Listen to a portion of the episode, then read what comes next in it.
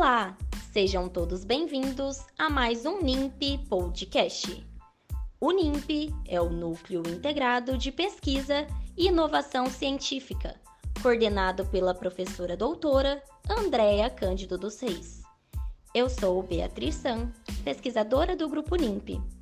Confira mais um episódio do NIMP Podcast.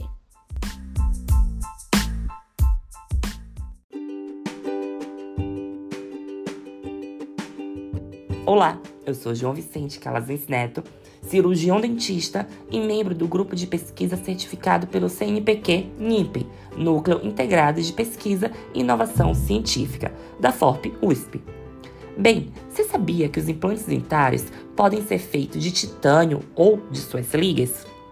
Bem, nos últimos anos, notou-se um aumento no número de procedimentos de implantes dentários no mundo, atingindo aproximadamente um milhão de implantes dentários por ano.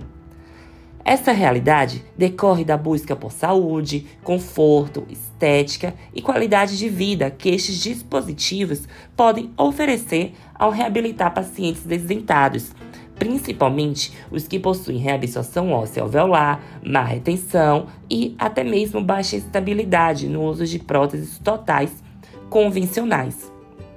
Na odontologia, a alta demanda por estes dispositivos, associada a diferenças anatômicas e necessidades específicas dos pacientes, favorecem o desenvolvimento de implantes que possam ser individualizados e que tenham configuração superficial favorável, de forma a desempenharem integração otimizada com os tecidos adjacentes, frente às melhores propriedades de superfície e capacidades antimicrobianas contra infecções, sejam elas imediatas ou tardias, que podem comprometer sua longevidade.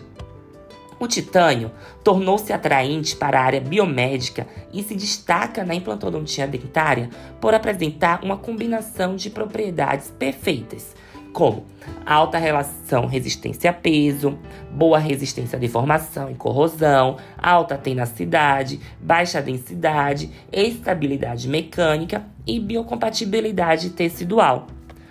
Os implantes de titânio comercialmente puro conhecidos como TICP, são classificados em graus de 1 a 4 quanto à sua pureza, caracterizada pelo teor de íons oxigênio, carbono e ferro, e relacionada à resistência à corrosão, ductibilidade e força deste material. O grau 1 é aquele que apresenta maior pureza, resistência à corrosão e menor resistência. Já o grau 4 é aquele que possui maior resistência e conformabilidade moderada, sendo os constituintes da maioria dos implantes dentários TICP devido à sua boa resistência.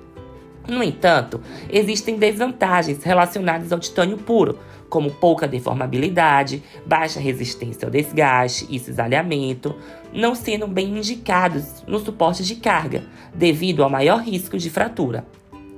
Dessa forma, entram as ligas de titânio de grau 5 na odontologia, por suas propriedades mecânicas, maior resistência ao escoamento, propriedades de fadiga, baixo peso específico, biocompatibilidade e alta resistência à corrosão, quando em comparação ao TICP.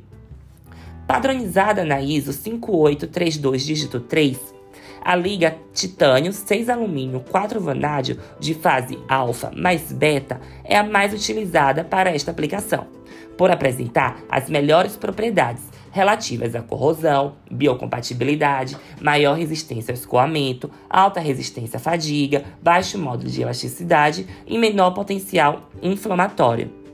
Essa liga é composta quimicamente por 90% de titânio, 6% de alumínio e 4% de vanádio, e apresentam no máximo 0,25% de ferro e 0,2% de oxigênio.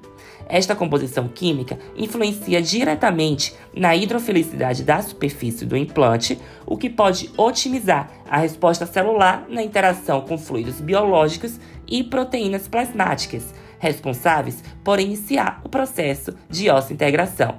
Espero ter contribuído para o aprendizado de todos e até o próximo podcast NIMP.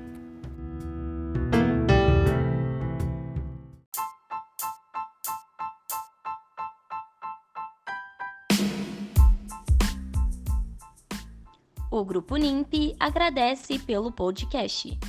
Esperamos você no próximo episódio.